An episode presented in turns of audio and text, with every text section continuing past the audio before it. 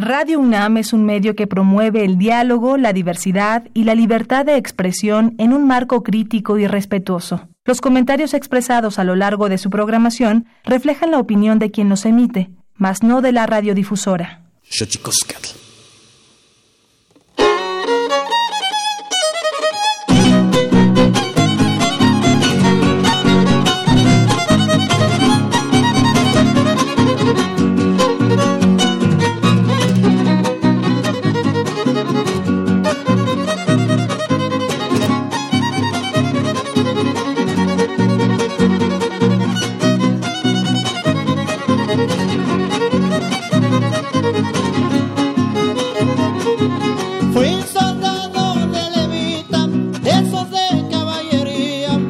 El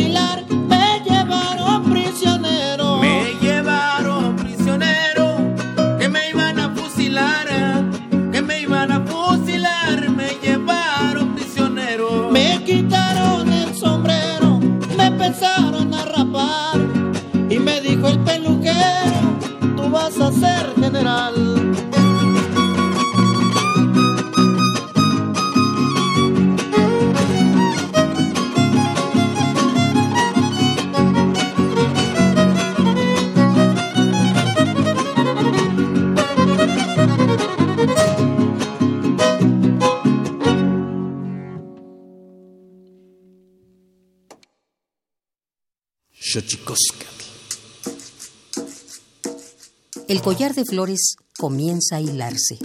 Es momento de ir a lo profundo. Radio UNAM presenta Xochicóscatl, collar de flores, con Mardonio Carballo. Hacemos revista del México profundo.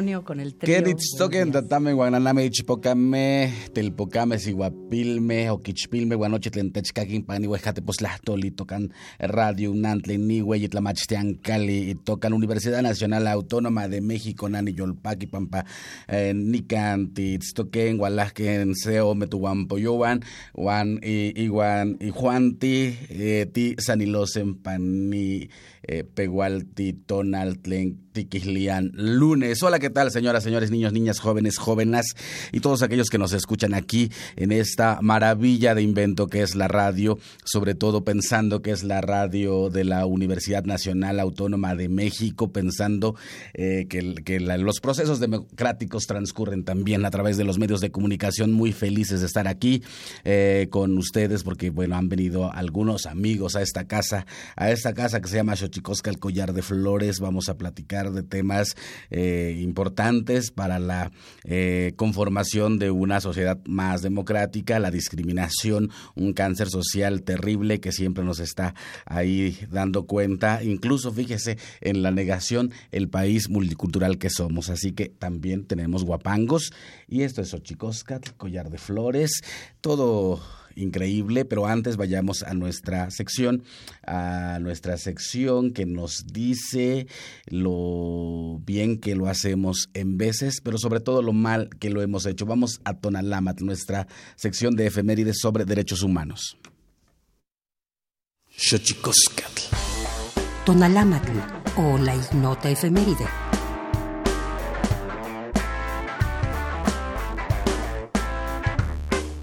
9 de septiembre de 1931, México ingresa a la Sociedad de las Naciones, instancia establecida para la reorganización internacional una vez finalizada la Primera Guerra Mundial. 10 de septiembre de 2003, Día Internacional para la Prevención del Suicidio, declarado por la Organización Mundial de la Salud para sensibilizar y concientizar a toda la población acerca del suicidio como un problema de salud pública que puede prevenirse. 11 de septiembre de 2001, una serie de ataques terroristas sacude a Estados Unidos. Las Torres Gemelas en Nueva York el Pentágono en Washington, D.C. y un campo abierto en Pensilvania fueron los objetivos de los atentados por los cuales fallecieron más de 3.000 personas y otras 6.000 resultaron heridas. 12 de septiembre de 1876. En Bruselas, Bélgica, se celebra la Conferencia Geográfica Internacional con el fin de suprimir el comercio de esclavos africanos y abrir dicho continente a la civilización. Para ello, y formada por varios comités nacionales, se constituye la Asociación para la Civilización y Explotación del África Central. 13 de septiembre de 2007, la Asamblea General de la ONU aprueba la Declaración de Derechos de los Pueblos Indígenas, una herramienta crucial en pro de la eliminación de las violaciones de los derechos humanos cometidas contra millones de indígenas en todo el mundo. También es aprobada para apoyarlos en su lucha contra la discriminación. 14 de septiembre de 2006. En México, se reforma el artículo 105 constitucional para permitir que la Comisión Nacional de Derechos Humanos pueda presentar acciones de inconstitucionalidad en normas de carácter estatal, general y federal. 15 de septiembre de 1829. Aunque promulgado por Miguel Hidalgo en Guadalajara el 6 de diciembre de 1810 en México, el entonces presidente Vicente Guerrero expide un decreto aboliendo cualquier forma de esclavitud en territorio nacional.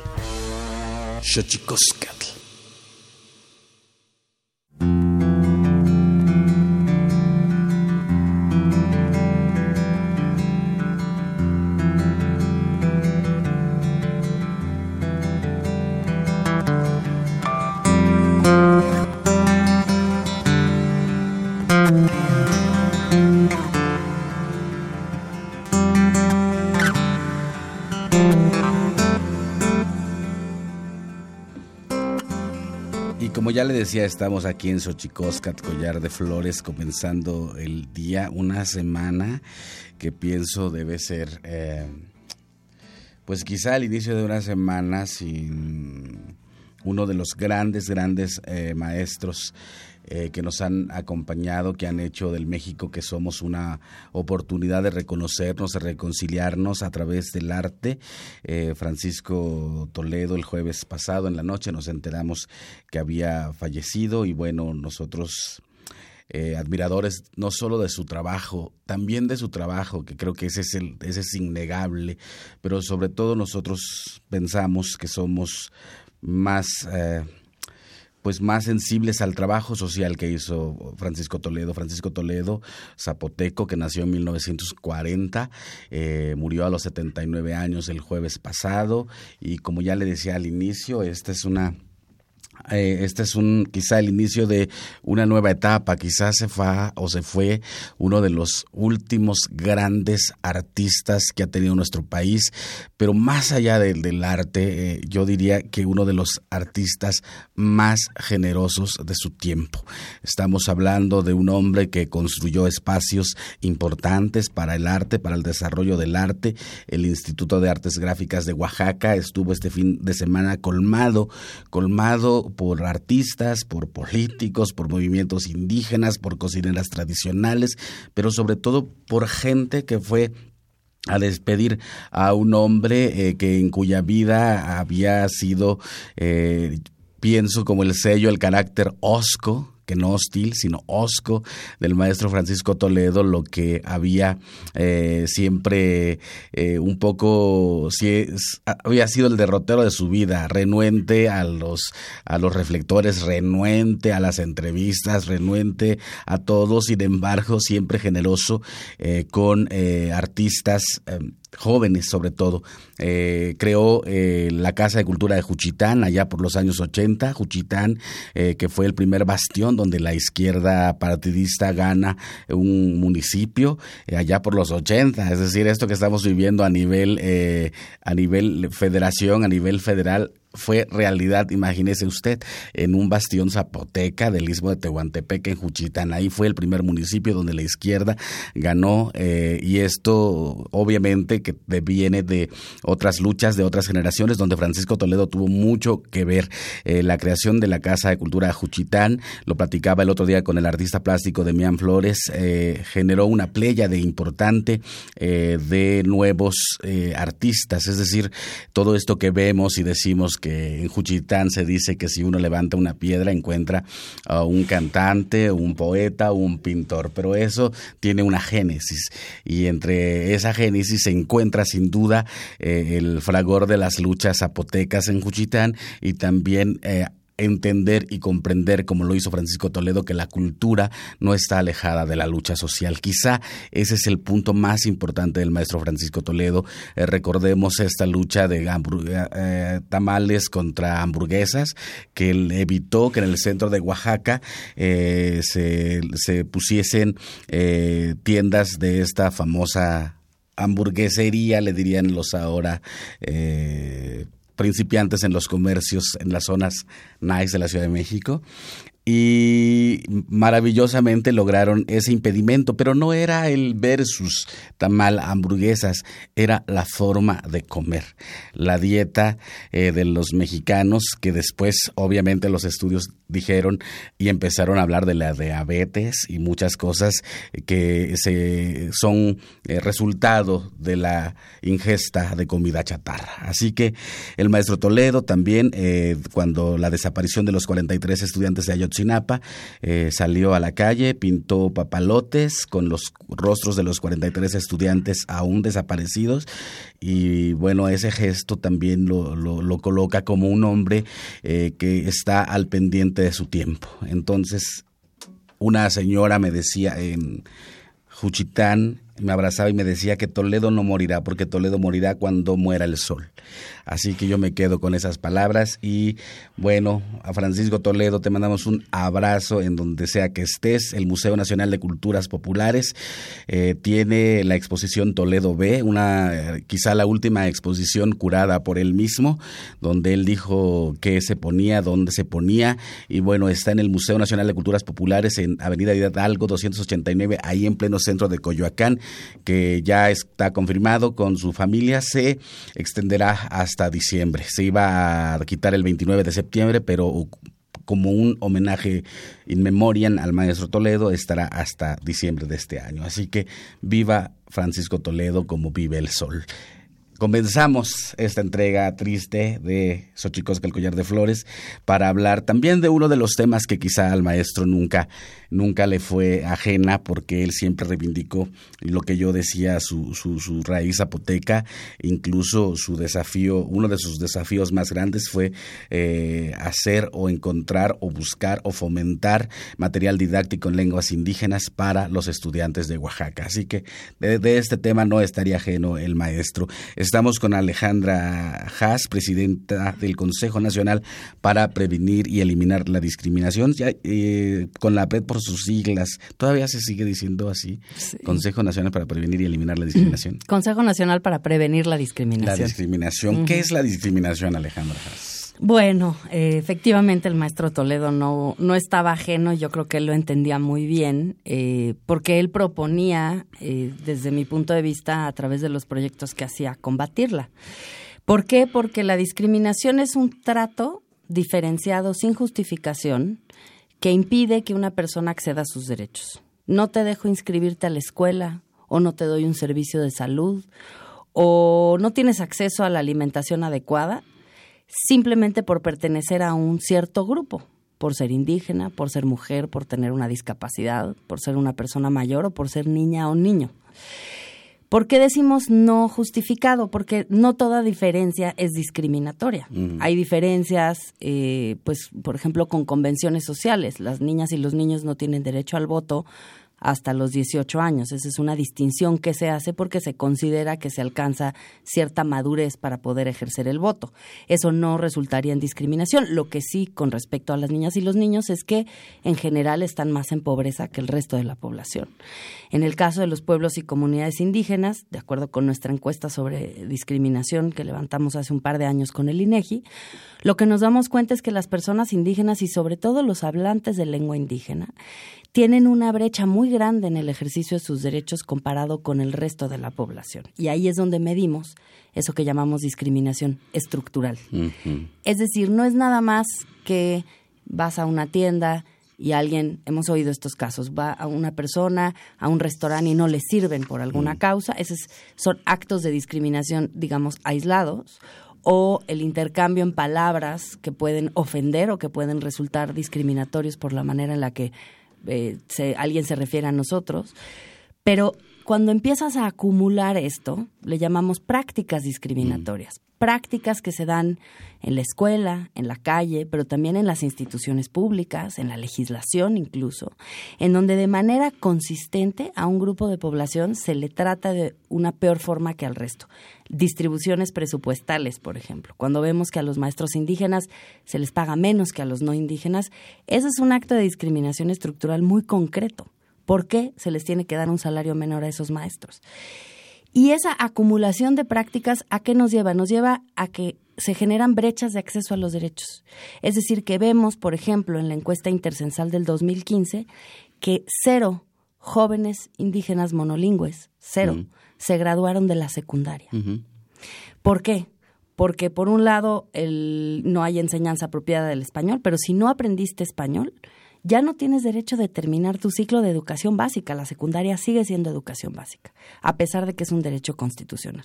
Eso otra vez refleja discriminación estructural. Es decir, si tú entrevistas a 28 mil jóvenes indígenas monolingües y ninguno se graduó de la secundaria, no puedes decir que es porque desertaron, no quisieron, no se graduaron, son flojos, sino porque la política pública está diseñada para que ese grupo de personas no acceda a ese derecho.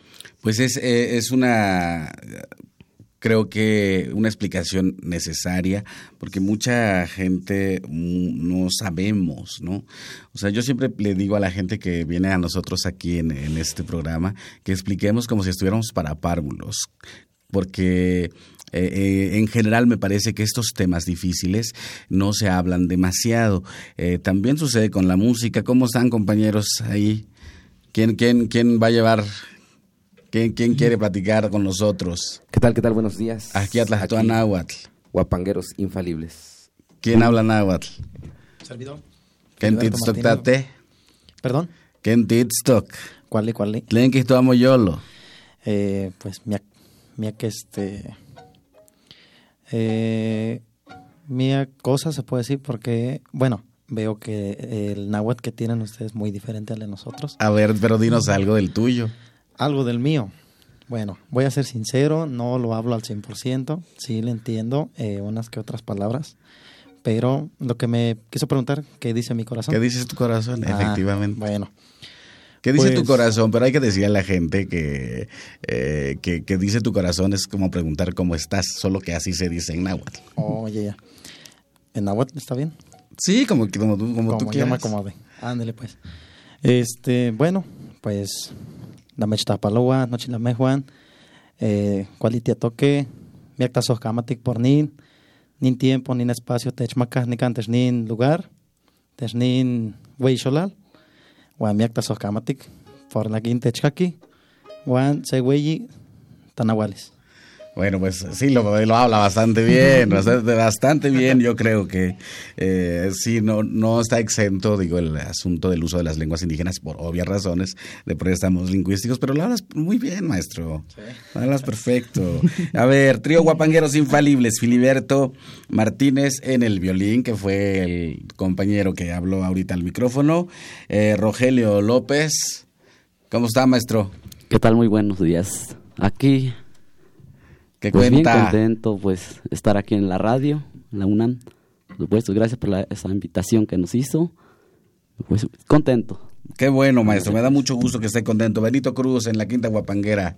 ¿Qué tal? Buenos días. Muy contentos, muy tiene felices, voz como de locutor. Usted tendría que estar de este lado del Gracias, micrófono, gracias. maestro. Ándale, muchas gracias. Buen día. Muy contentos, muy felices de compartir nuestra música.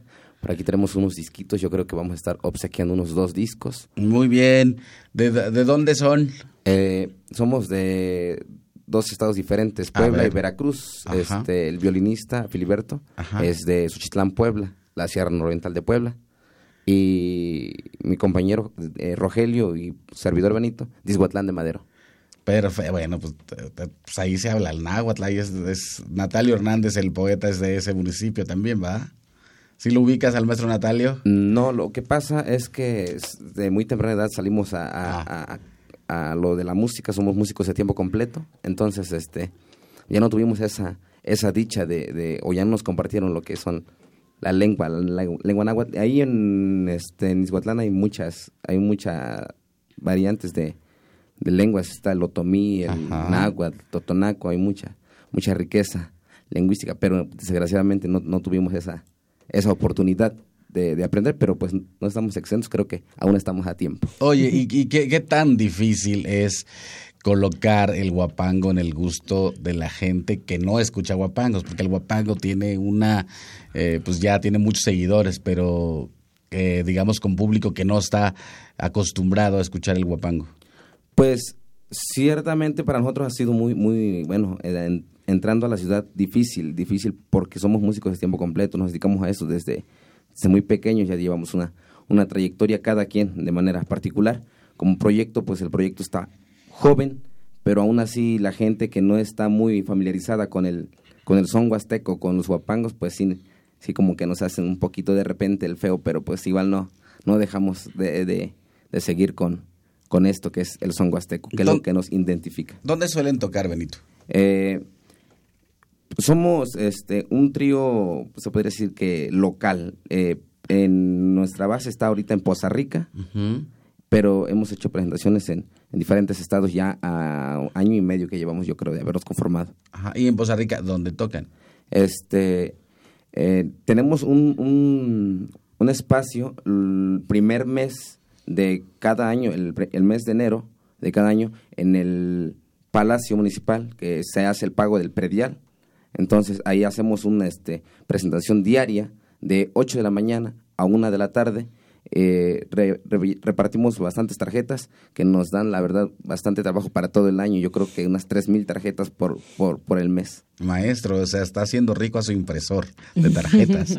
pues me da muchísimo gusto que, que, bueno, estén ahí trabajando, bueno, Poza Rica, bueno, es toda la región huasteca y ahí, pues, sin duda, un lugar importante. Volvemos al asunto de la discriminación, mi querida Alejandra.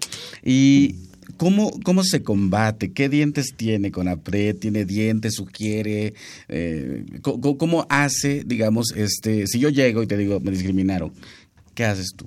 Mira, nosotros tenemos como tres funciones principales. La primera es la función de análisis, generar información y cualitativa y cuantitativa. ¿Por qué es importante esto? Porque muchas veces la gente piensa, los que toman decisiones sobre cómo otorgan presupuestos o muchas cosas importantes para la vida de todos todos los días, no necesariamente ven o están claros de que hay discriminación. Incluso yo te diría, si la discriminación está en las relaciones privadas, por supuesto que también está en la mente y en las mm, decisiones de los servidores públicos. Entonces, para nosotros generar información como la encuesta nacional sobre discriminación es muy importante porque ponemos sobre la mesa datos duros. No estamos hablando de intuiciones, de anécdotas. Concretamente sabemos, por ejemplo, que tres de cada diez personas piensan que las personas indígenas son pobres por su cultura. O sabemos también que solamente una de cada diez personas hablantes de lengua indígena tiene contrato de trabajo y prestaciones de servicios de salud. Esos datos nos permiten ver las brechas y sugerir cambios en la política pública que tienen un impacto digamos, a gran escala. ¿no? Generar información que nos lleva además a generar propuestas de políticas públicas y de legislación. Trabajamos con los congresos locales, el Congreso Federal, damos opiniones, generamos propuestas. Esa es una parte. La segunda parte es la de educación y cultura, cambio cultural. Ahí lo que hacemos son libros, hacemos proyectos culturales como series de televisión, series de radio, trabajamos también a veces con la eh, con, con, la Asociación de Radios Comunitarias, con la MAR, que hemos hecho mm. cosas, en fin, cosas justo para llevar eh, los temas de discriminación a toda la población y generar cambio cultural. Y ahí también tenemos un área de capacitación muy fuerte que eh, tenemos capacitación en línea, capacitación presencial. Y en tercer lugar tenemos el área de quejas, en donde la gente puede venir a quejarse a CONAPRE de manera concreta eh, por casos de discriminación entre particulares o por instituciones federales cuando no son instituciones federales, sino locales, digamos, de las entidades federativas o de los municipios, eso se va a las comisiones estatales de derechos humanos. Cuando, nos cuando alguien mete una queja con nosotros, nosotros tratamos de conciliar. El, nuestro proceso de conciliación es un proceso también educativo, formativo, en donde las dos partes eh, conversan sobre la problemática, llegan a un acuerdo casi siempre, y si no llegan a un acuerdo, podemos llegar a una resolución eh, del caso que es obligatoria. Entonces, a diferencia de otras instancias de derechos humanos, lo que nosotros decidimos sí termina siendo obligatorio. Ok, pues estamos aquí platicando con Alejandra Haas, que es presidenta del Consejo Nacional para Prevenir la Discriminación con APRED. Y entre algunos datos que nos, eh, nos ponen aquí, encuesta, la producción, encuesta, la encuesta nacional sobre discriminación eh, de en, en, Nadie se llama, ¿verdad? En Nadie. INEGI 2017 arroja estos datos. Nada más para que vayan normando su criterio y luego no diga, ay, ese Mardones siempre se empeña en decirnos cosas horrendas. Solo 2.8% de la población con tonalidad de piel más oscura se desempeña profesionalmente en puestos como funcionario, director o jefe de empresa. Solo 16% de población con tonalidad de piel más oscura cuenta con educación superior, lo que estabas diciendo, Alejandra, un poco. 33% de la población con tonalidad de piel más oscura no cuenta con educación básica Esto es una cosa importante. Eh, también eh, mucha del, mucho del analfabetismo de nuestro país, que si uno lo pone en números, eh, pues es creo que va por el 2%, pero no se dice que ese analfabetismo está en comunidades y pueblos indígenas. 40.3% de la población indígena considera haber sufrido discriminación al menos una vez a causa de su condición, esto entre 2012 y 2017. 49.3% de la población indígena piensa que sus derechos se respetan poco o nada. 36% de los hombres y 33%, 36% de los hombres y 33% de las mujeres respectivamente están de acuerdo con la frase la pobreza de las personas indígenas se debe a su cultura. Esto es un poco los datos que nos decías, Alejandra. Pues es terrible, ¿no? Si uno, si uno piensa que su cultura es la base de todos sus males, pues entonces adiós la cultura, este, me compro cremas blanqueadoras de la piel, me compro tintes para el pelo y dejo de hablar mi lengua y pues entonces devastamos la riqueza cultural de un país. ¿Sabes cómo funciona, Mardonio? Funciona así tenemos un prejuicio, un estereotipo sobre una persona, que esa persona tiene discapacidad y no puede trabajar, que la persona es indígena y por eso es pobre, etcétera, ¿no? Y a partir de eso se construye toda una realidad de prácticas discriminatorias que excluyen en concreto a las personas. Luego vemos las brechas de desigualdad y las brechas de desigualdad, en lugar de entender que provienen de el sistema que hemos creado, que es racista, clasista, homofóbico, machista, decimos que las personas son pobres por su cultura. Es decir, que no nos hacemos cargo de las decisiones públicas que hemos tomado como país para construir un país que margina, un país que deja fuera a un montón de personas. Y eso, la verdad es que pierden las personas, por supuesto, pero pierde el país completo. Absolutamente. Pierde el país completo porque lo que estamos haciendo es eh, finalmente tener una opinión de nosotras y nosotros mismos que es discriminatoria, que no nos permite aprovechar la riqueza cultural, social, eh, de, de todas las personas de nuestro país. El tema de tono de piel es un tema particularmente doloroso y particularmente difícil porque nos resistimos mucho a aceptar que en México hay racismo por tono de piel, por el mito del mestizaje. Bueno, eso si quieres hablamos del mestizaje, es un tema que me gusta mucho. Vamos pues a un corte. Vamos justamente en este en este programa no discriminamos a las lenguas indígenas, al contrario, nos sentimos orgullosas de ellas, así que hemos inventado incluso una sección que intenta seducir a los que no hablan lenguas indígenas que se llama Tlachtolcuepa, que no es otra cosa que la develación de los secretos de los idiomas, porque los idiomas tienen sus secretos. Tlachtolcuepa. El Instituto Nacional de Lenguas Indígenas presenta Tlachtolcuepa o la palabra de la semana.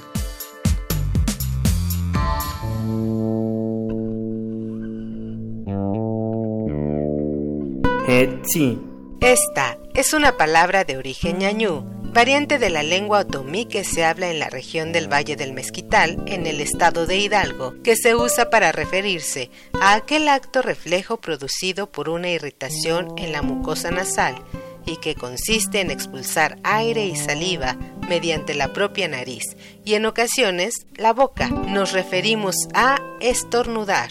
La expresión es un verbo que proviene de la agrupación lingüística otomí, la cual forma parte de la familia lingüística otomangue, la más grande y diversificada de México. De acuerdo con el Catálogo de Lenguas Indígenas Nacionales, editado en 2008, la lengua otomí se habla en los estados de Hidalgo, Tlaxcala, Estado de México, Guanajuato, Michoacán, Querétaro, Puebla y Veracruz. Tiene nueve variantes lingüísticas y cuenta con 307.928 hablantes mayores de tres años.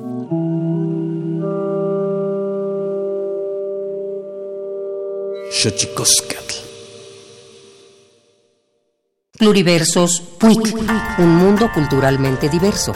Espacio en colaboración con el Programa Universitario de Estudios de la Diversidad Cultural y la Interculturalidad.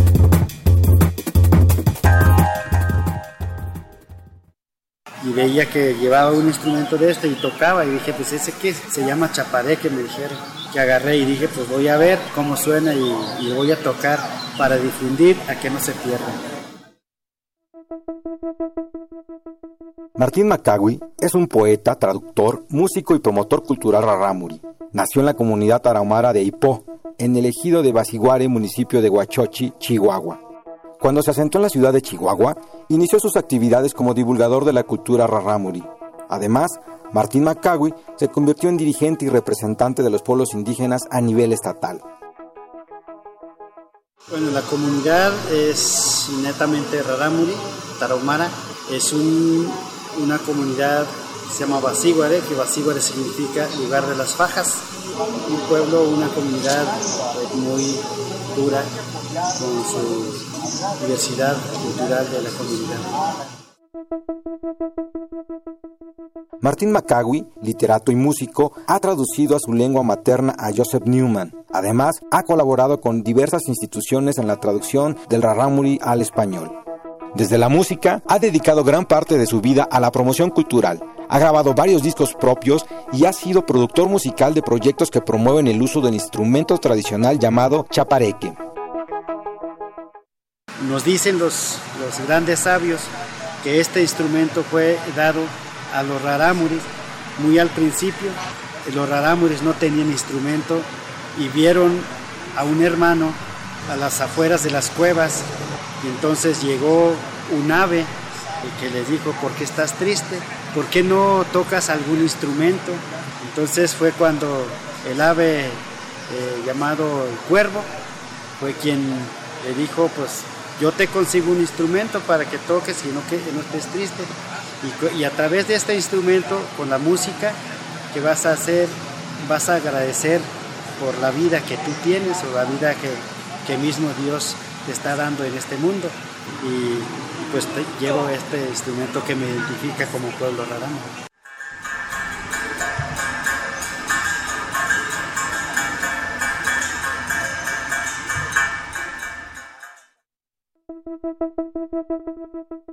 El maestro Martín Macagui es un prodigioso músico tradicional del mundo indígena y nos confirma que la lengua es la mejor herramienta para preservar una cultura. Para conocer más acerca del trabajo del maestro Martín Macagui, visita nuestras redes sociales en Facebook, Twitter e Instagram.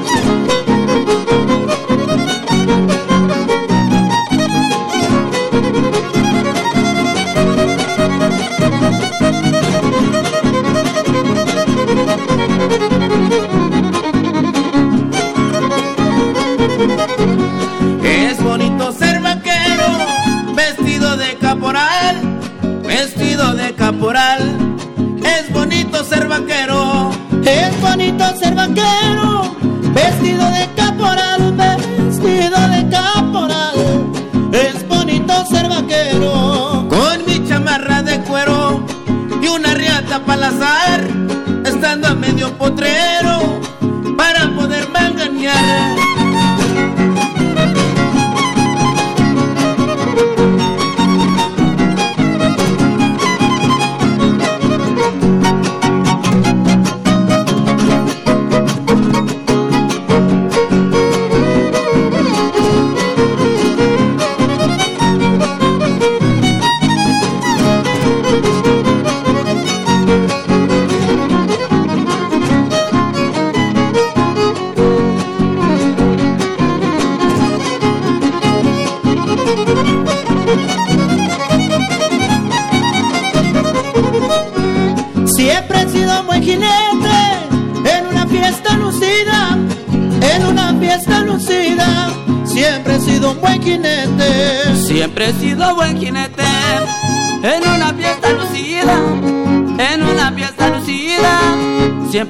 buen jinete.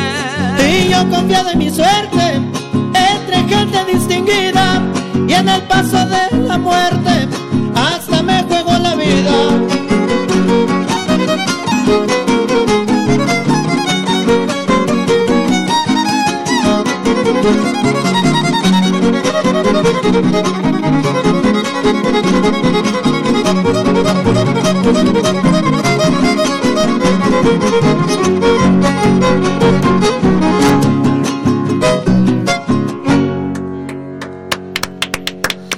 Xochicosca, el collar de flores, Filiberto Martínez, violín, Rogelio López en la jarana, Benito Cruz en la quinta guapanguera, trío guapangueros infalibles desde Poza Rica, Veracruz. ¿Qué calor está haciendo allá, no, maestro?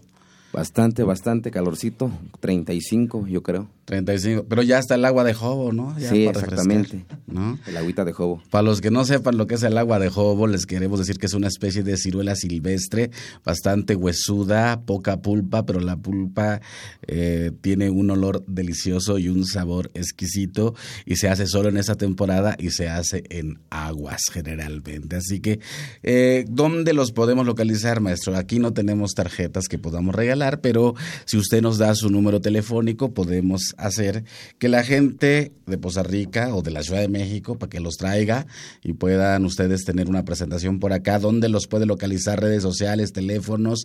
Aquí han salido contratos millonarios después de que los tríos vienen, ¿eh? ya de aquí al mundo. Ok, perfecto, muy bien. Este, nuestra página oficial, Trío Guapangueros Infalibles, página oficial, YouTube, Facebook, Instagram y número telefónico 782-193-2255 con un servidor, Benito Cruz, y el número de Philly. Es el 233 108 54 97. Perfecto. Entonces, trío Guapangueros Infel- Infalibles, para que ustedes los contraten al 782 19 32 25 5 con Benito y al 233 108 54 97 con el maestro Filiberto. Así que para que ustedes, si quieren, ¿qué, qué, qué amenizan? ¿Bodas? Amenizamos cualquier tipo de evento social, eventos de folclore, eventos empresariales, este, ferias, festivales, de todo. Bodas, Bodas. divorcios y demás. Ah, maestro, los, los divorcios. Bueno, ahora ya nadie se casa, entonces está en déficit el divorcio. Sí, ¿verdad? Amenizamos cualquier tipo de evento social. Muy bien, pues lo- lo- los guapangueros infalibles aquí en Xochicosca, el Collar de Flores, Radio UNAM 96.1, llámenos 55 23 54 12 55 36 43 39 55 36 89 89. También estamos en www.radio.unam.mx. También nos puede escribir a collar de flores radio arroba gmail.com. También puede escribirnos en este momento vía Twitter arroba guion bajo collar de flores arroba guion bajo mardonio carballo y arroba radio unam para que ahí estemos en contacto y hacer de la radio una posibilidad de comunicación y una casa habitada por todos. Alejandra Haas. Eh, ¿Cómo te podemos localizar? ¿Cómo, cómo, cómo puede la gente eh, enterarse, denunciar, aprender? ¿no? Claro. Porque yo, yo siempre digo que en, en algún momento, cuando yo era más joven, era mucho más confrontativo, pero ahora pienso que la seducción es mucho más bonita y la educación forma parte de la seducción también. Es cierto, y lo que vemos en la encuesta es que los grupos discriminados luego también tenemos nuestros prejuicios sobre otros grupos, entonces nadie está exento de aprender que todas las personas tienen todos los derechos y que muchas veces las ideas que tenemos de otros no son apropiadas, que no son reales y darnos la oportunidad de conversar con alguien que parece muy distinto siempre es bueno. Nos encuentran en arroba conapred eh, por Twitter, en conapred.org.mx, en la página web.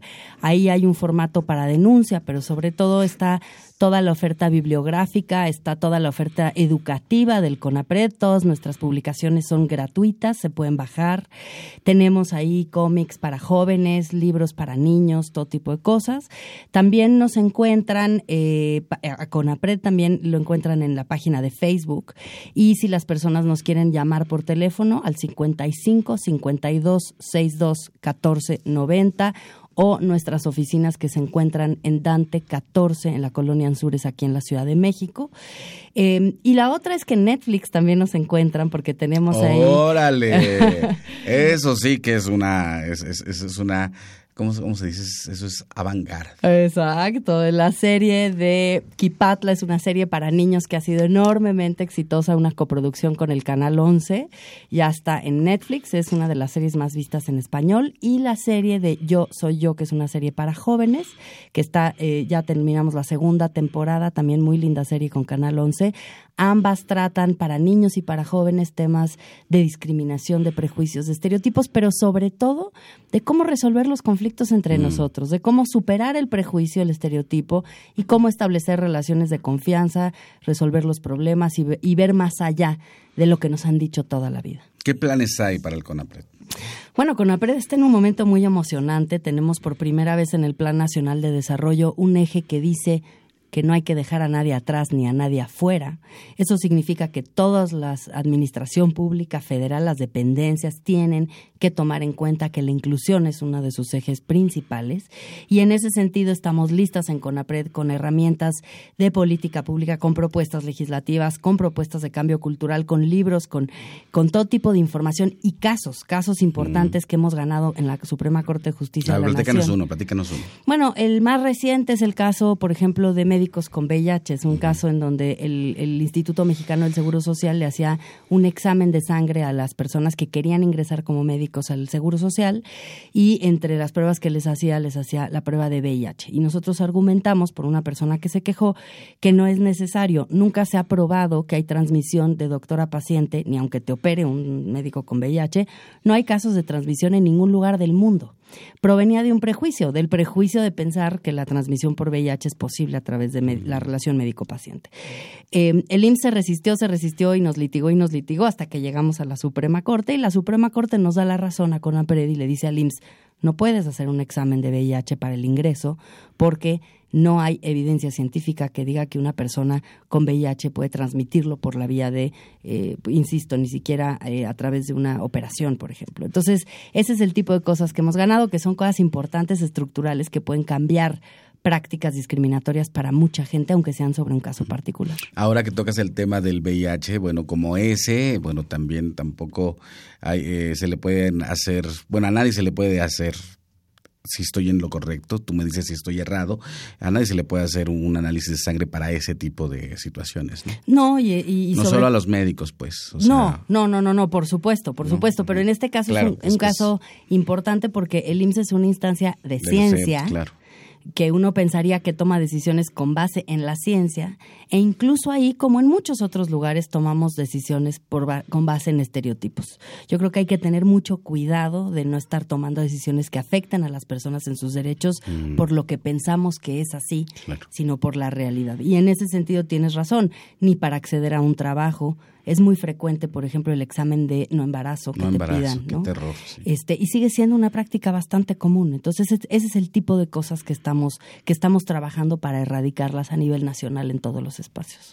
Pues sin duda, sin duda, un, un- una institución importante.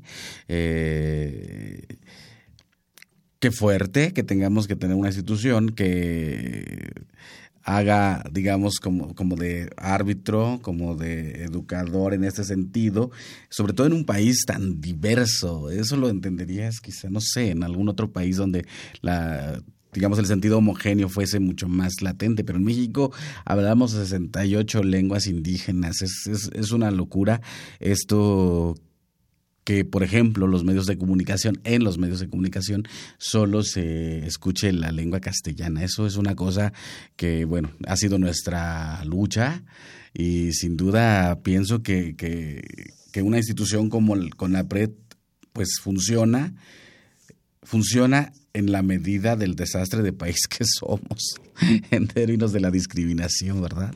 Mira, yo lo que te diría que decimos mucho en CONAPRED es que antes se hablaba de minorías cuando hablábamos de discriminación, pero cuando sumas mujeres, personas y pueblos indígenas, personas afro, personas con discapacidad, personas de la diversidad sexual, personas migrantes, niñas y niños jóvenes, te das cuenta que la mayoría es discriminada. Por eso te digo que es una tarea nacional, porque Sí. tenemos sospecha hacia el otro, hacia el distinto, hacia el que no se parece a nosotros, y en ese sentido el primer paso es hacer conciencia y empezar a cambiar desde el ámbito propio, personal, pero también exigir que el cambio venga desde las instituciones del Estado. Déjame, te doy un último dato. Una de las cosas que más nos impresionó es que las personas con discapacidad y las personas hablantes de lengua indígena encuentran fuertes barreras para el acceso a la información pública gubernamental, Mm. por cuestiones de lengua, pero también por cuestiones de que no los atienden en las oficinas de donde les pueden dar información. Para ejercer los derechos de un ciudadano uno necesita la información, es el primer paso. Entonces, en términos de lenguas indígenas, por ejemplo, es crítico que tengamos una visión de cómo vamos a hacer llegar a los hablantes de lengua indígena la información pública gubernamental.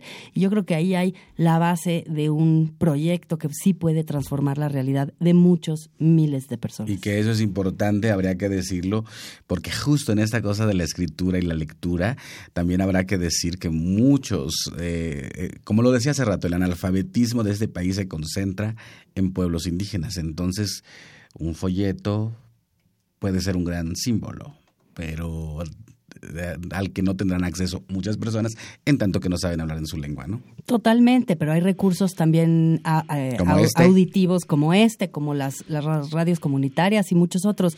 Es decir, tienes mucha razón, hay que analizar la manera en la que las propias personas consumen la información y hacérselos llegar de esa manera y no tratar de imponer un modelo que funciona para un sector, pero no para el sector al que quieres atender. Y tenemos discos, tenemos discos del trío Guapangueros Infalibles, tenemos cuatro discos, cuatro discos de Guapangueros Infalibles aquí en la producción eh, de, de Xochicosca, Collar de Flores. Tenemos cuatro discos, cuatro discos de Guapangueros Infalibles que daremos a las primeras personas que, que vía Twitter nos digan eh, ¿Quién es nuestra invitada de hoy? Eh, lo voy a decir por última vez, Alejandra Haas, con APRED. ¿Quién es nuestra invitada de hoy aquí en Xochicosca, el Collar de Flores? Cuatro, tenemos cuatro discos de guapangueros infalibles, cuatro ejemplares eh, que regalaremos vía Twitter. A los primeros, a los primeros cuatro que digan que lo quieren en arroba guion bajo collar de flores, arroba guion bajo collar de flores, arroba guion bajo collar de flores, a las cuatro primeras personas guapangueros infalibles. Muchas gracias muchachos por acompañarnos aquí en este programa. Pero de ustedes nos vamos a despedir cantando Tlaxcamati Pampahualajken, Techpachalocon. Gracias por venir a acompañarnos y a, esta su casa que se llama Xochicosca, el Collar de Flores. Miactasojamatic, hasta Campanantechkaki, Sewey Tanahualis, Panochi en la Meja, Campatechkaki hasta cambasis nin tanahuatil, eh, miekta sohkamatik, por nin tokniv, techinvitaron ni cantes nin tonal, cuáles pano cantes nin tonal, cuáles tiotaika. Bueno, nos vamos a dejar con la duda de lo que dijiste. Me parece maravilloso. Una, una pequeña ah, provocación matutina de lunes. Está increíble. Eh, Alejandra Haas, muchas gracias por invitarnos. Repítenos dónde te podemos localizar. En arroba conapred, en Facebook, en Twitter, conapred.org.mx, 52621490 es nuestro teléfono. ¿Con qué te despides? Me despido diciéndote que estoy muy agradecida de estar en este espacio, escuchando a los guapangueros infalibles y tratando de que se me quite a mí la ignorancia sobre las lenguas indígenas, que yo creo que esa es una tarea de los que no las hablamos y que las tendríamos eh, que empezar a conocer mucho mejor. Y los libros ayudan mucho, así que vamos a nuestra sección dedicada a los libros del Instituto Nacional de Antropología e Historia. Así que más libros al rostro o lo que es lo mismo, más amoch menos face.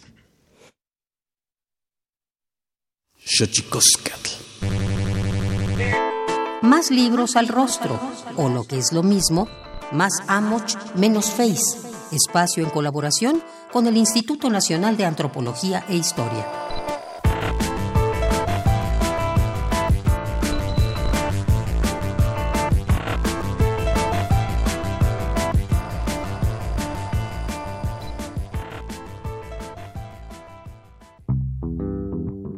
La violencia en México constituye hoy un elemento importante en la construcción social, pues se encuentra implícita en actitudes, concepciones, ideologías e instituciones. El discurso actual sobre sexualidad identificada con lo masculino joven, sano, fuerte y heterosexual permea normas y estructuras. El discurso heterosexual define y determina la formación corporal, Ello conlleva y produce dosis importantes de violencia hacia los otros, los diferentes, los heterodoxos, los fuera de norma, los vulnerables. Los 14 ensayos reunidos en el libro Discriminación y Violencia, Sexualidad y Situación de Vulnerabilidad denuncian la discriminación y la violencia de género, la explotación sexual, la homofobia, la desigualdad y la segregación, producto de una cultura que rechaza a los menores, homosexuales, mujeres heterosexuales, lesbianas, discapacitados y ancianos.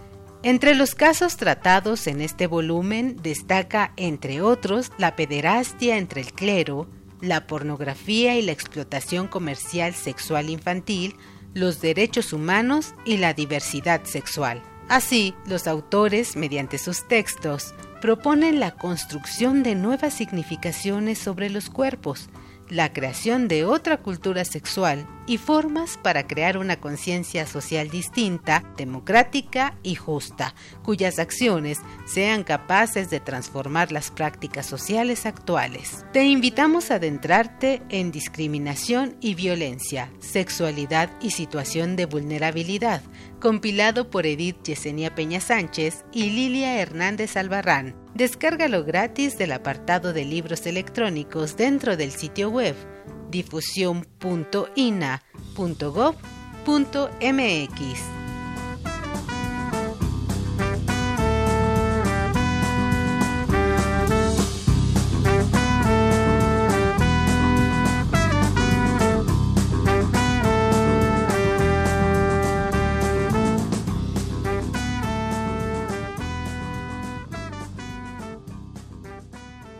Xochicoscatl.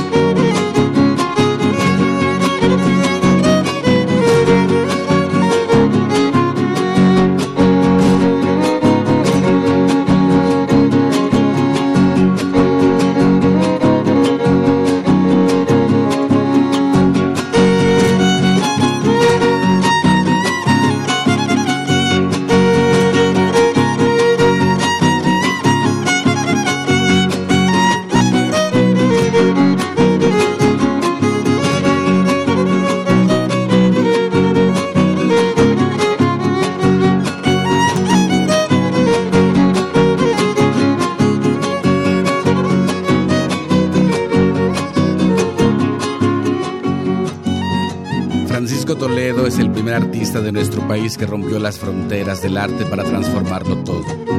Y me refiero a todo porque lo que Toledo tocaba se convertía en el universo entero. Su arte es una ofrenda al mundo. Siempre orgulloso de su raíz, era un hombre árbol que floreaba flores distintas, pero siempre se adivinaba el mineral zapoteca del cual provenía. Es el artista indígena más importante del siglo que va corriendo. Su forma de conjugar distintos géneros del arte con la convicción de compartirse siempre y apostar siempre a las nuevas generaciones creando espacios virtuosos donde estos pudieran cultivarse y desarrollarse. La Casa de Cultura de Juchitán, pasando por el Instituto de Artes Gráficas de Oaxaca, el Yago, pueden dar cuenta de ello. Él los conformó y en gran medida los mantuvo. Toledo siempre es inspiración. La forma de combinar el arte, el activismo y el orgullo indígena es ruta a seguir. Su genio inigualable siempre es inspirador. Oaxaca, México y el arte mexicano actual no se explican sin Toledo. Toledo es quizá el artista genio más generoso de todos los tiempos. Canarios para usted, maestro.